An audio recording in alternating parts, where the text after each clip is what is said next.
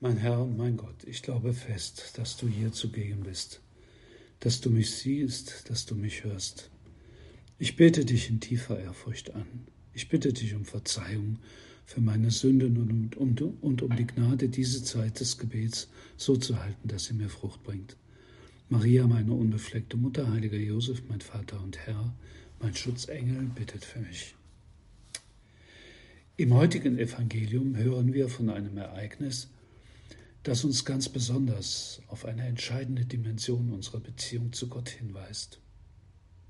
Da heißt es, einige Mütter brachten ihre Kinder zu Jesus, damit er sie segne. Die Jünger aber wiesen sie schroff ab. Jesus aber sagte, lasst die Kinder zu mir kommen, hindert sie nicht daran, denn Menschen wie ihnen gehört das Himmelreich.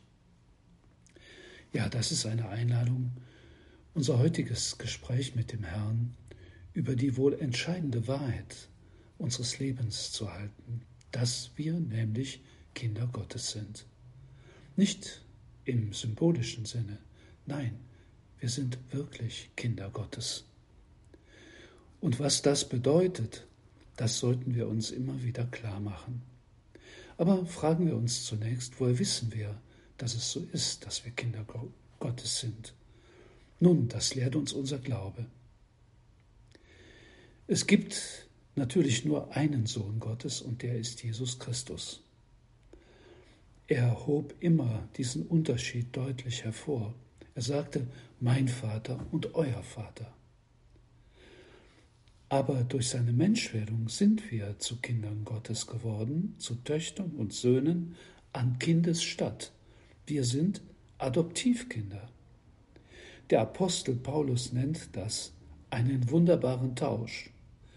Gott wird Mensch und so wird unsere menschliche Natur vergöttlicht.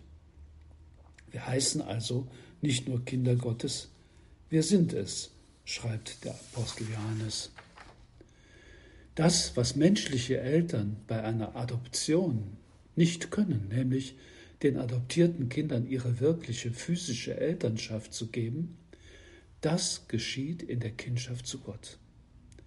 Wir sind Brüder und Schwestern Jesu nicht aufgrund unserer Natur, sondern durch ein Geschenk der Gnade, das uns die Teilhabe an der göttlichen Natur schenkt, eine Teilhabe am göttlichen Leben. Und durch dieses Geschenk sind wir eine neue Schöpfung.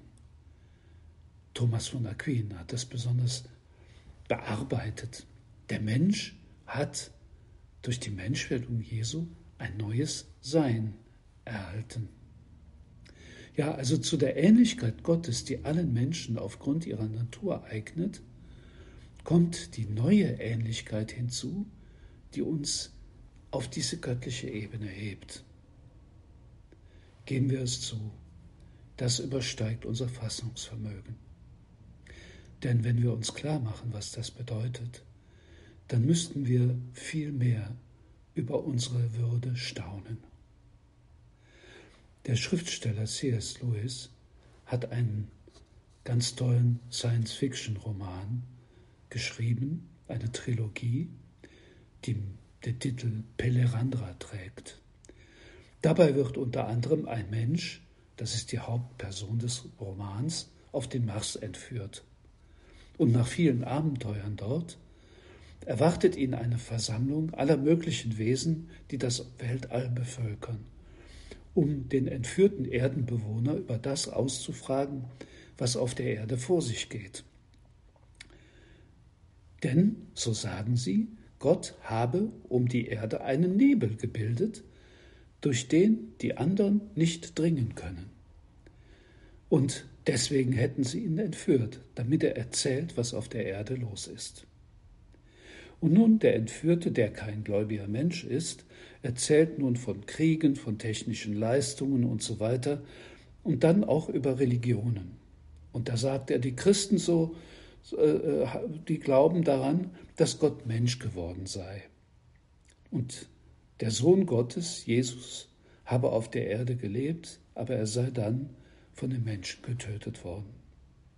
Als die anderen das hörten, fielen sie nieder vor diesem Entführten Und sie huldigten ihm, sie verbeugten sich und beneideten ihn aufgrund dieser Tatsache, dass Gott einer von ihnen geworden sei.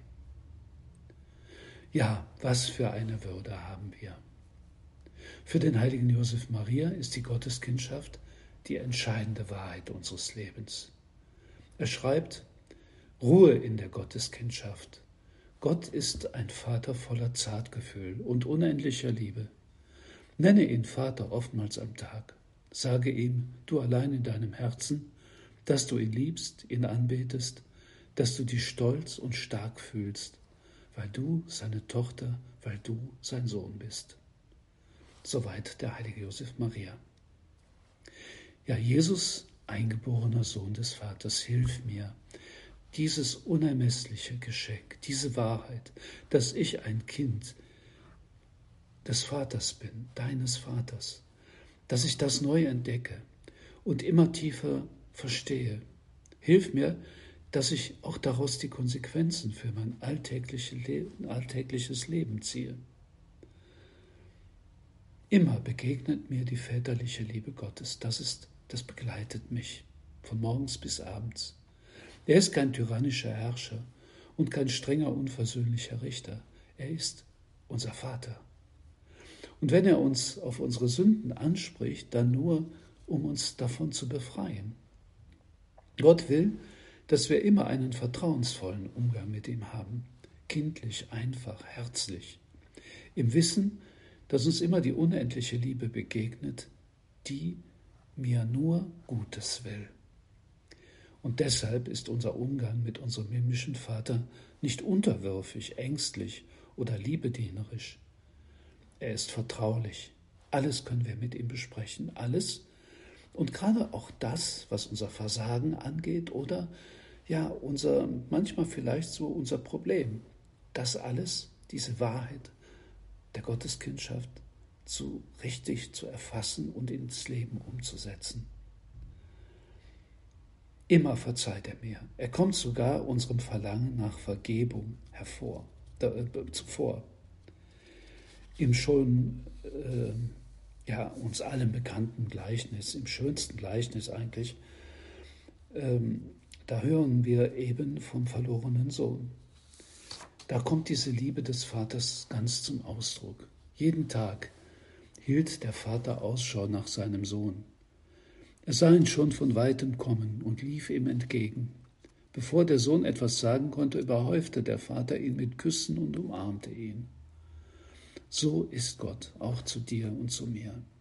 Er liebt es, wenn wir ihn Vater nennen und uns an ihn schmiegen. Ja, die Gotteskindschaft ist das Fundament, auf dem wir stehen, und das soll unser ganzes Leben prägen. Wie können wir das am besten lernen? Kind Gottes zu sein. Wie, ja, wer, wer ist der beste Lehrer der Gotteskindschaft? Ganz einfach.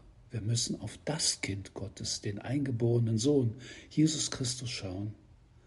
Er sagt es uns selbst, folgt mir nach, lernt von mir, lernt von mir. Und da kommen wir auch zu einer Dimension, die uns möglicherweise auch etwas erschrecken könnte. Wenn wir von Jesus lernen sollen, dann müssen wir auch seine Sendung kennenlernen, mittragen eigentlich.